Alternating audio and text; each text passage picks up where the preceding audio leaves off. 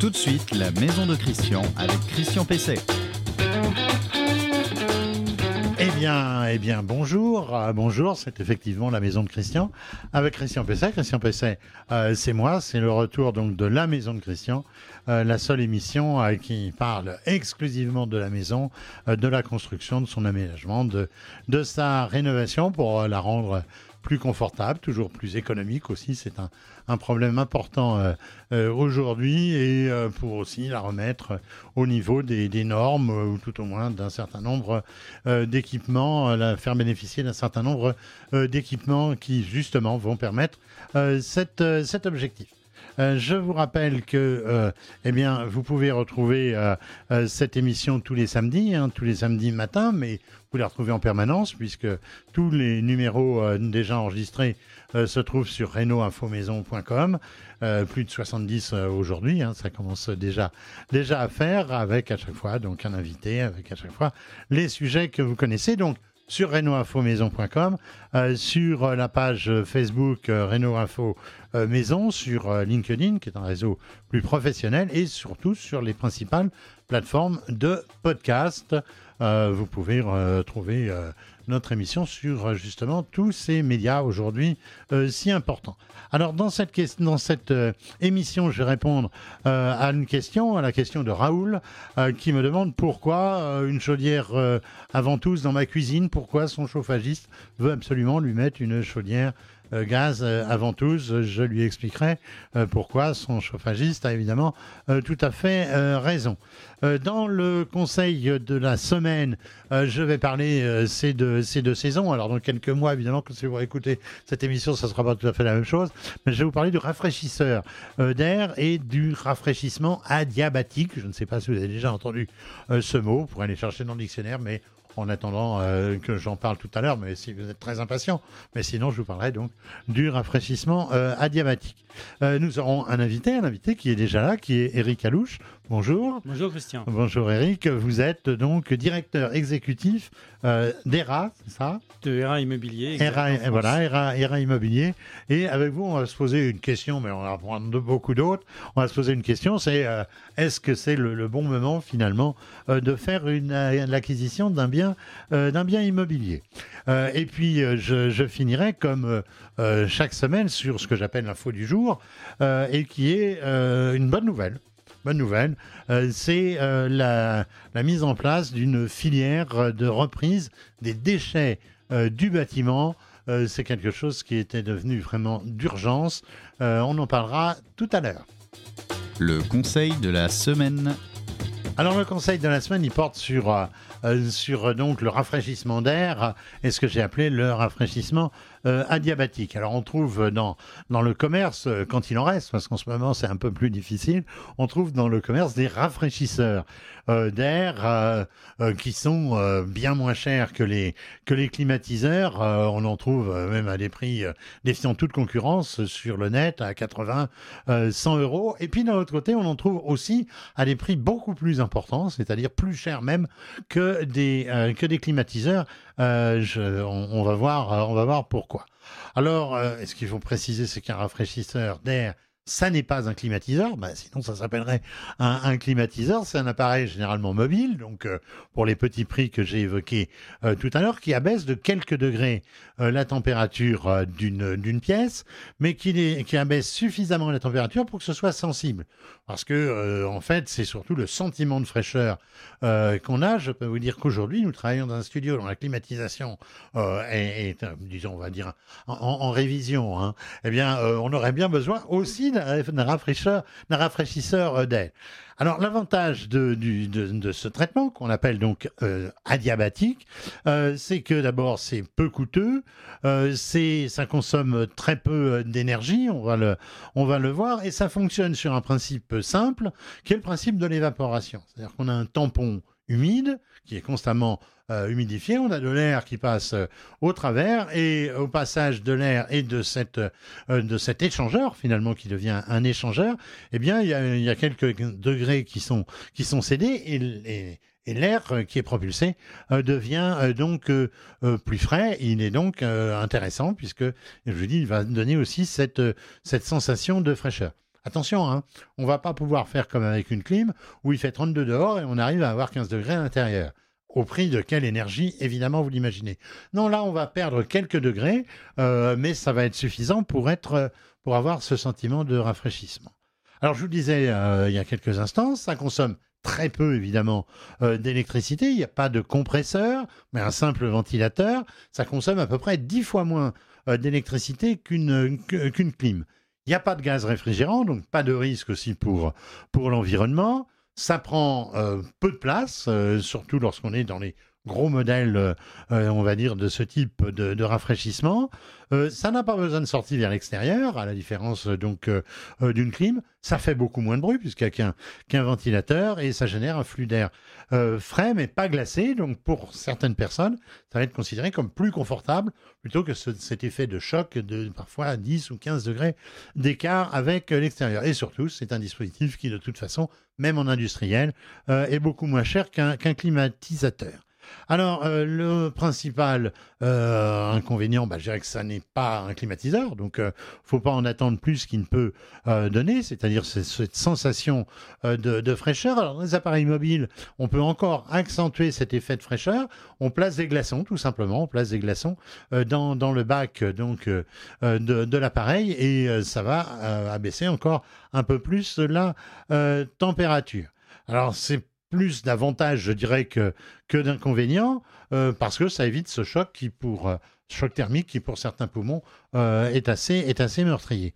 Alors attention, pour qu'un rafraîchisseur fonctionne correctement, il ne faut pas que l'air soit trop sec, puisque justement, ça fonctionne sur la déshumidification de l'air. Donc, plus l'air est sec, et moins ça fonctionnera, ce qui est quand même aussi un inconvénient, puisque quand il fait chaud, eh bien souvent, l'air est plus sec. Sauf si on se trouve en Guadeloupe ou à la Martinique, où là, de toute façon, l'humidité de l'air est, constante.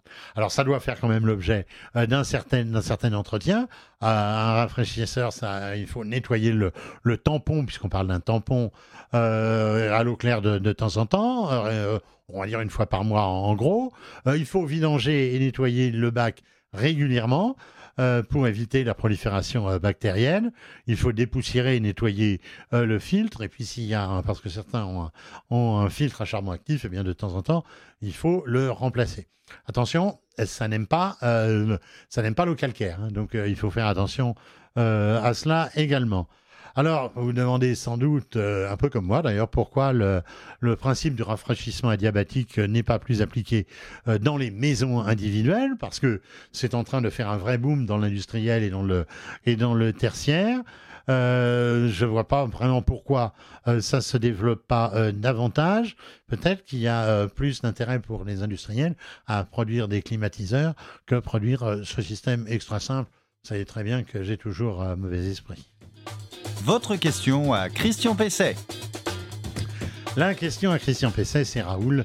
Raoul qui me dit Je veux remplacer mes convecteurs électriques par un chauffage central gaz.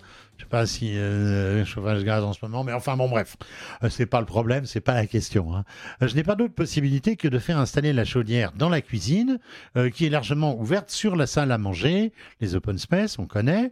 le chauffagiste veut absolument percer le mur pour faire euh, une installation avec une ventouse euh, de l'autre côté euh, en plein dans la façade.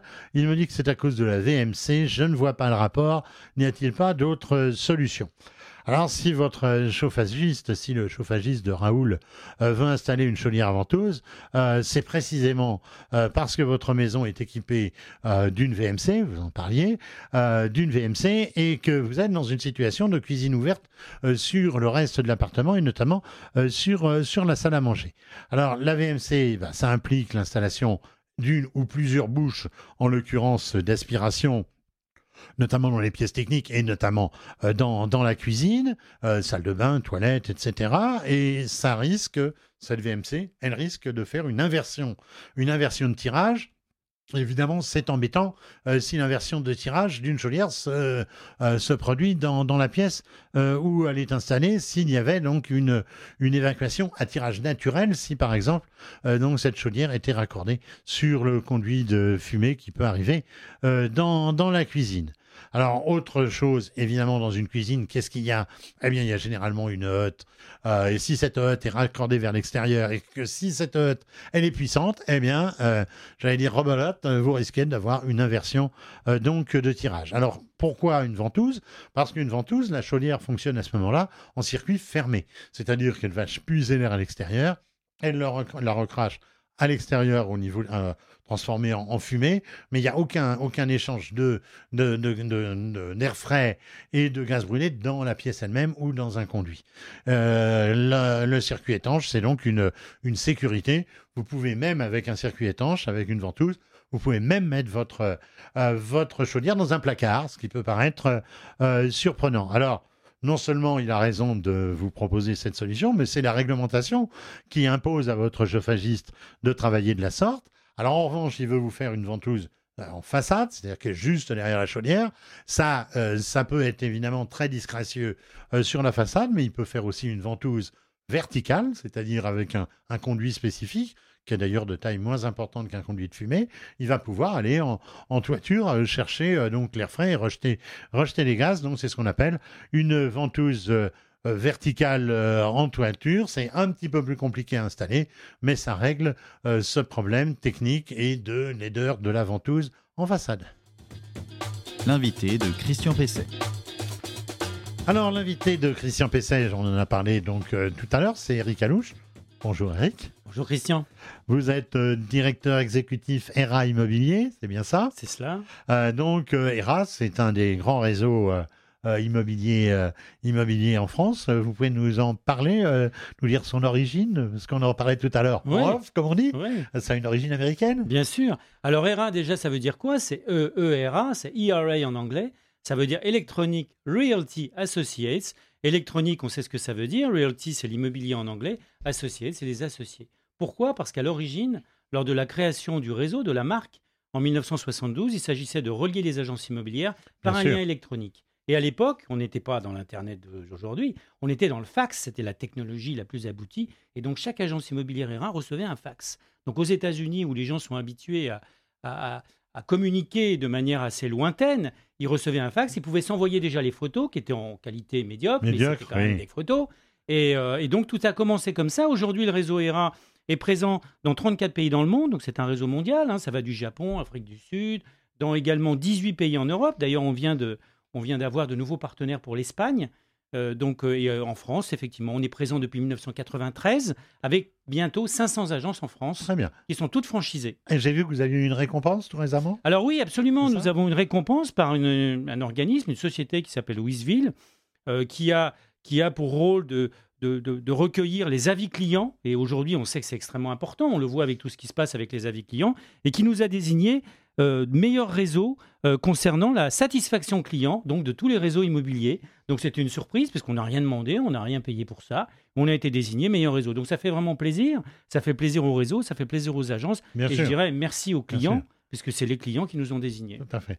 Alors, euh, bon, je dois amener à vous dire, euh, on en parlait téléphoniquement euh, ce matin, il se trouve que j'ai fait appel à, quelqu'un de votre réseau en Bretagne il y a quelque temps. Bon, l'affaire ne s'est pas faite, mais je dois dire que j'ai trouvé que ça, fonctionnait très bien.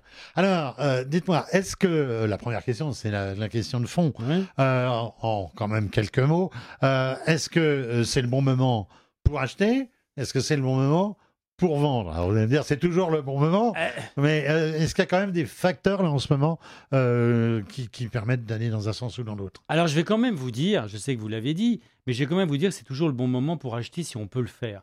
Pourquoi? Parce qu'il vaut mieux payer un crédit que payer un loyer, tout simplement. Alors, sauf si on est dans des configurations particulières, où on a un loyer très bas, où effectivement on ne peut pas se permettre d'acheter parce que les prix sont élevés, notamment à Paris ou dans certaines régions. J'allais vous le dire, c'est qu'à Paris, il vaut, mieux, euh, euh, il vaut mieux louer que peut-être que d'acheter en ce moment, sauf si on a vraiment quand même pas mal beaucoup d'argent. Oui, bien sûr, si, on veut absolument vivre à Paris, mais c'est vrai que c'est bien quand même tout cet argent qui est mis tous les mois, puisque le logement est un besoin fondamental, c'est bien de le mettre dans quelque chose qui va générer un patrimoine à terme, peut-être pour qu'au moins au moment de la retraite, on soit propriétaire d'un bien immobilier. On est tous inquiets aujourd'hui avec les retraites, tout ce qu'on entend à droite et à gauche. Donc c'est important d'être propriétaire et l'immobilier représente une valeur sûre, la valeur certainement la plus sûre de toutes quand on voit ce qui se passe aujourd'hui avec toute l'actualité.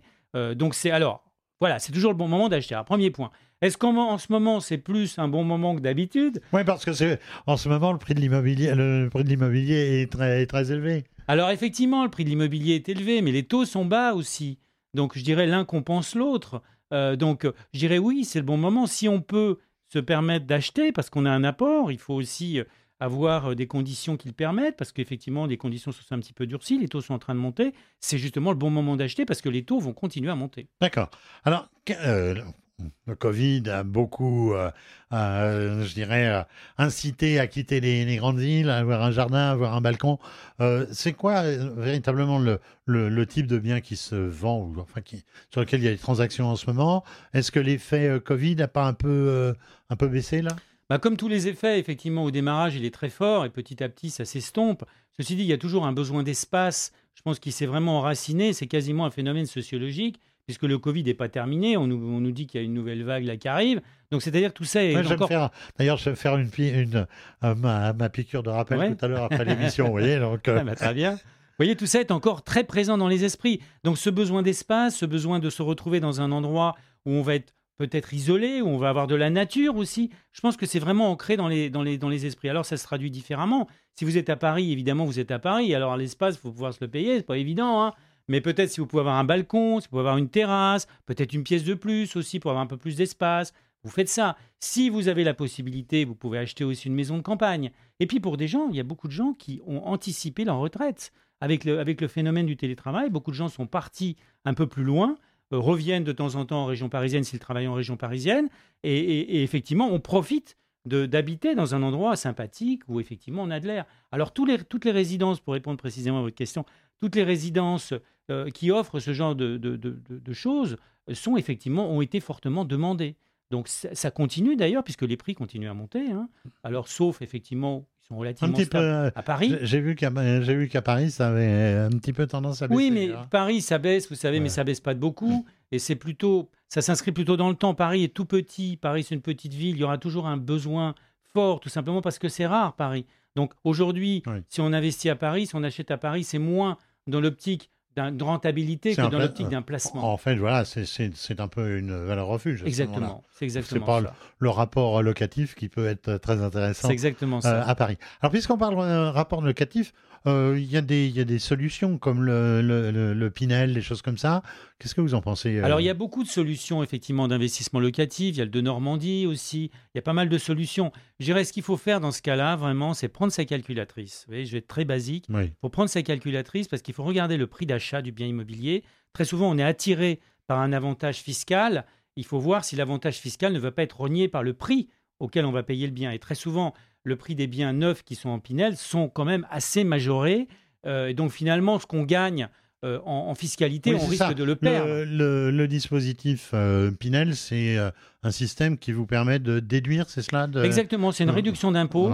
Donc 6, 9 ou 12 ans, donc qui est proportionnel effectivement à l'investissement, proportionnel euh, à la zone aussi, puisque vous avez des contraintes. Vous ne pouvez pas louer au-delà d'un certain prix. Donc il faut bien regarder tout ça pour... C'est vraiment euh, quelque chose qui doit être fait euh, de manière très précise. Sinon, vous avez une solution qui est très simple, c'est d'acheter dans l'ancien avec des travaux, ah de pouvoir déduire les travaux. Et puis effectivement, au moins vous avez quelque chose de Alors justement, j'allais vous poser la question. C'est-à-dire, est-ce qu'il vaut mieux aujourd'hui acheter du neuf ou presque du neuf ou du rénové massif et faire faire des travaux ou au contraire, euh, euh, justement, euh, peut-être profiter de l'occasion en plus après d'avoir des, des aides comme ma prime rénov, etc. Alors je pense qu'il faut vraiment regarder dans les détails le type de bien immobilier. Je ne dis pas qu'il ne faut pas acheter neuf, je ne dis pas qu'il faut acheter systématiquement de l'ancien. Je dirais qu'il faut regarder, c'est vraiment du cas par cas. Il faut regarder la qualité de l'immeuble, parce que même s'il y a des travaux, il faut quand même que l'immeuble soit de qualité. Il faut regarder aussi les investissements, on va en parler sans doute, notamment au niveau des performances énergétiques. Qui, peut, la, note peut monter quand même de manière assez importante. Donc c'est vraiment quelque chose qui doit être posé sur le papier et encore une fois, prendre sa calculette. Alors euh, justement, à propos de, euh, à propos de des questions énergétiques, pour ceux qui veulent faire un investissement, qui veulent acheter donc parfois pour arrondir leur retraite, un studio, deux studios, mais quand on regarde le DPE, donc le diagnostic de performance énergétique, et qu'on a des biens qui sont en, F parfois, ou euh, E, également, euh, et qu'on voit que parce que je, je rappelle qu'à partir de l'année prochaine déjà, Ouais. et puis euh, ça va monter en, en gamme dans les, si j'ose dire, dans les années qui vont suivre, euh, on, on ne va plus pouvoir louer, euh, par exemple, un, un- un- un appartement dès l'année prochaine. On va plus pouvoir louer un appartement en G. hein, euh, Exact. euh, donc, euh, quel est l'impact de cela? Parce que euh, il y a des immeubles, on voit pas comment ils vont, on va pouvoir améliorer euh, le, le DPE. Ah bah, tout, c'est sûr, tout ça, ça, ça pèse sur les, sur les investisseurs, puisqu'il y a des travaux qui, qui sont importants à mener. Euh, ça, ça représente parfois plusieurs dizaines de milliers d'euros, donc c'est quand même pas rien. Ça va rogner de manière extrêmement importante la rentabilité. Donc, euh, si on doit s'engager dans un investissement locatif, il faut bien regarder tout ça. Il faut regarder le diagnostic de performance énergétique. Il ne faut pas hésiter à demander un devis, notamment maintenant c'est obligatoire, puisqu'il y a un audit énergétique qui doit être effectué. Et il faut regarder ça de manière très près. Là encore, en sortir sa calculette, je suis désolé de me, de me répéter, mais c'est extrêmement important puisqu'il y a des interdictions de location, comme vous dites, à partir de 2023 euh, concernant l'énergie primaire déjà, 2025 concernant tout ce qui concerne euh, le, le- le- le les G, de serre, voilà, le G. Et à partir de 2028, vous avez F et G. Donc ça va, ça va rapidement arriver. Euh, c'est déjà en cours. Et quand on investit dans le locatif, on investit pour un certain temps. Donc il faut vraiment regarder tout cela et euh, de manière assez attentive. Et là aussi, passer par un professionnel est important. Alors justement, on y vient. Euh, quel est l'intérêt de passer par une, agence alors qu'aujourd'hui, il y a pléthore euh, de, sites, de sites Internet euh, dans le coin, si j'ose dire, et qui justement permettent d'éviter peut-être la, la commission. C'est quoi les atouts de l'agent immobilier aujourd'hui? Déjà, vous avez quelqu'un qui, est entre vous et l'acquéreur, si vous vendez, par exemple. Et donc, ça, c'est quand même un confort assez important. Euh, ça évite les, les dissensions parfois qui peuvent s'opérer. Vous avez aussi quelqu'un qui va vous accompagner tout le long du processus de la vente. Parce que c'est pas forcément très simple tout ça. hein. Euh, le processus de la vente, dis oui, ben, je vais le faire, je vais le faire. Bien Mais c'est pas du tout évident. Que vous soyez acquéreur ou vendeur, l'acquéreur, effectivement, doit être conseillé. L'agent immobilier a une obligation de conseil et de renseignement, une obligation juridique. Donc ça va très loin. C'est-à-dire que si jamais il fait des erreurs, bah, c'est de sa poche qui va payer. hein. Donc c'est son assurance, puisqu'il est forcément assuré. Mais déjà, au départ, vous avez une assurance d'avoir un prix qui soit cohérent. Parce que quand Oui. vous achetez un bien immobilier, le vendeur, il dit Ah, bah, je vais pas passer par un agent immobilier, je vais prendre la com de l'agent immobilier. Et on s'aperçoit in fine que finalement, ça revient quasiment au même, parce que c'est pas la com qui va changer grand-chose, puisqu'il y a un conseil derrière. Et si on doit globaliser tout ça, ça évite quand même de, de- de sérieux problèmes. Ça permet aussi de regarder les capacités de l'acquéreur. Parce que quand vous avez un acquéreur qui vous, qui vous signe un compromis et que ça n'arrive pas au bout parce qu'il n'a pas les moyens et qu'au départ, il était bien évident qu'il n'avait pas les moyens, pas vous voyez, donc ça c'est Mhm. important. Donc le prix, l'accompagnement, la sécurité avec l'assurance, donc tout ça est extrêmement important et ça vaut effectivement le montant de la commission. Alors justement, le montant de la commission, qui paie la commission? Alors ça varie. ce- Ça varie, en général, c'est le, vendeur, mais est-ce que c'est obligatoirement ça? Faut faire attention à ça aussi. Alors oui, absolument. Alors ça peut être le vendeur. Ça, c'est des choses qui sont convenues avec le vendeur. Ça peut être le vendeur. À ce moment-là, il est intégré dans le prix. Donc l'acquéreur n'a même pas à en connaître puisque c'est le vendeur qui va payer directement l'agent immobilier. Ou alors c'est l'acquéreur. Et à ce moment-là, il doit être indiqué en toute transparence sur les annonces immobilières avec le pourcentage et le montant donc, qui, qui correspond. D'accord. Euh, comment on estime un bien immobilier Euh, Parce que vous disiez, euh, quand on a son bien, on pense toujours qu'il vaut une fortune, et Bien puis sûr. en fait, c'est pas forcément le cas. C'est peut-être là aussi l'intérêt de, la- de l'agent immobilier. Alors ça, c'est c'est extrêmement important, l'estimation, puisque l'estimation, une estimation, ça ne se fait pas au doigt mouillé. Euh, ça se fait de manière sérieuse, avec des critères.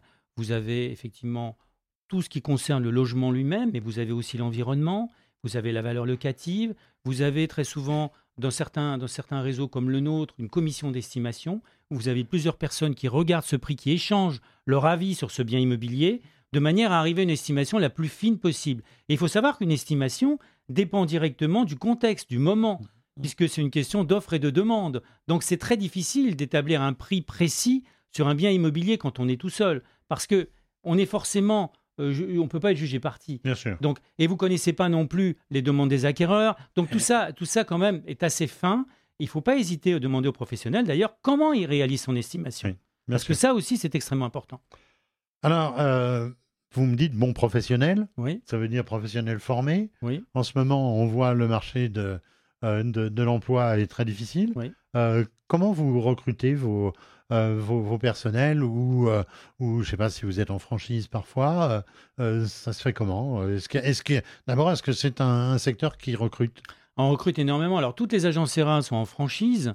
Donc ce sont des, des entrepreneurs indépendants qui sont à la tête de leurs agences ERA et qui utilisent effectivement le logo, les outils, les services ERA.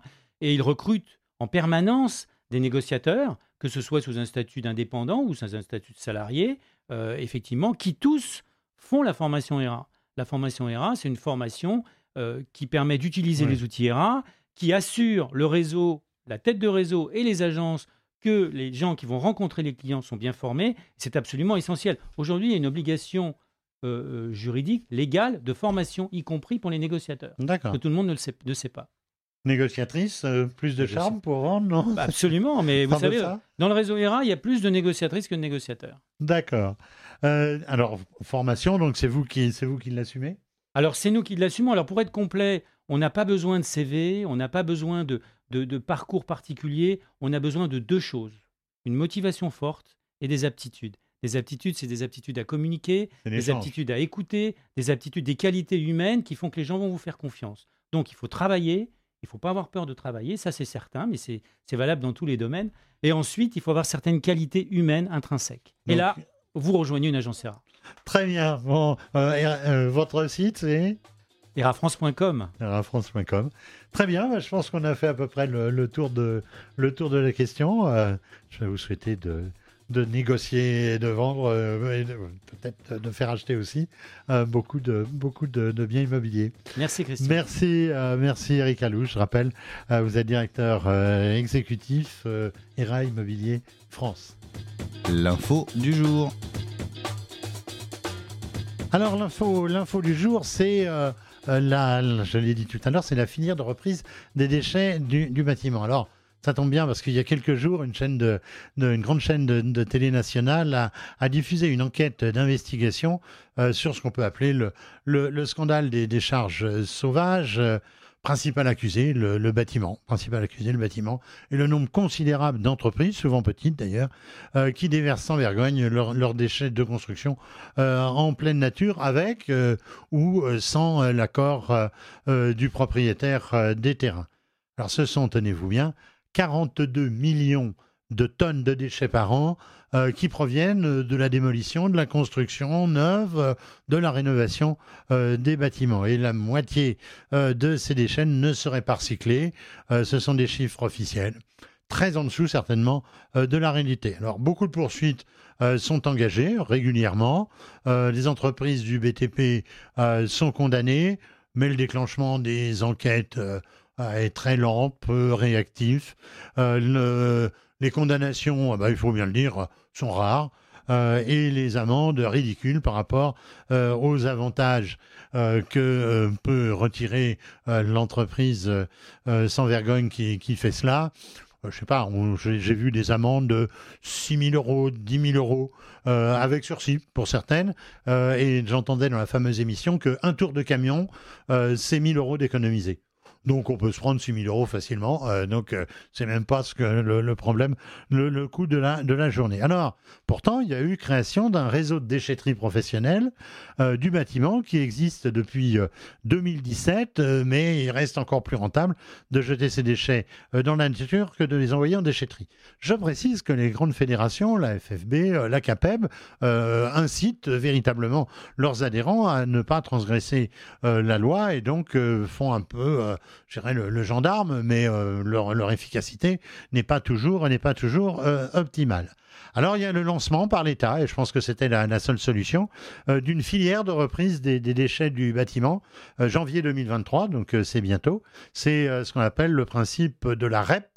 Euh, la REP, c'est la responsabilité élargie du producteur. Alors ça existe pour beaucoup d'autres matériels, les ampoules, euh, les piles, euh, les appareils électroménagers, etc. Donc c'est une véritable bonne nouvelle. Souvent dans cette rubrique, je vous annonce plutôt des mauvaises nouvelles.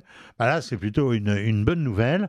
Alors bien sûr, ça va avoir un, coût, d'où une éco-contribution euh, entre le maître d'ouvrage, c'est un grand mot, c'est-à-dire c'est vous, euh, et le maître d'œuvre, c'est-à-dire celui qui dirige les travaux, l'entreprise, euh, directement. Alors, moi, la question que je pose, c'est est-ce que c'est vraiment au particulier, finalement, de prendre en charge au client final, comme on dit dans le bâtiment, de financer la collecte du traitement de, déchets On peut peut-être se poser la question, mais en tout cas, au moins, ça aura un mérite, c'est que ce sera, bah, ça va être efficace, ça va fonctionner comme ça fonctionne pour les piles ou ça fonctionne pour les appareils électroménagers. Alors, eh bien, voilà, cet épisode de euh, La Maison de Christian touche, euh, touche à sa fin. Euh, je vous remercie de l'avoir suivi, partiellement ou totalement. de toute façon, c'est pas grave, si c'est partiellement, vous pouvez le retrouver, retrouver l'émission sur reno-info-maison.com. je remercie donc Vincent, comme toutes les semaines, qui est derrière, qui est derrière la vitre. Je remercie mon invité, évidemment, Eric Alouche. Et puis, je remercie Adrien qui nous fait le montage de quelques incrustations euh, dans l'émission et qui se charge aussi euh, de la diffusion le samedi matin, euh, ce qui le oblige à se lever un peu tôt. C'est très bien en ce moment, il fait beau, il peut tout de suite aller faire un petit tour après et aller promener mes petites filles que j'embrasse au passage. Alors, renoinfomaison.com, donc les principales plateformes de, de podcast, LinkedIn, et puis notre page Facebook. Alors, sur notre page Facebook, vous retrouvez aussi l'annonce de euh, de toutes les nouvelles fiches. Il y a près de 1500 fiches euh, sur reno-infomaison.com et à chaque fois qu'une nouvelle fiche euh, paraît, eh bien, il y en a l'annonce sur, la, sur la page Facebook Renault Info Maison. et donc, vous pouvez, par un simple lien, vous retrouver sur le site et aller voir donc les nouvelles fiches et aller voir, donc je disais tout à l'heure, les émissions. Je vous remercie de, votre attention, comme on disait autrefois. en tout cas, je suis très, je suis très content de faire cette émission qui en est plus de 70 épisodes euh, aujourd'hui. Je vous souhaite un, bon week-end si vous nous regardez le samedi. Je vous souhaite de bien travailler devant, dans, votre maison, de faire travailler les professionnels parce que ce sont toujours euh, les plus compétents. C'est un peu comme pour l'immobilier. Nous en parlions euh, tout à l'heure. et je vous souhaite une très bonne maison ce week-end et pour la suite. À la semaine prochaine.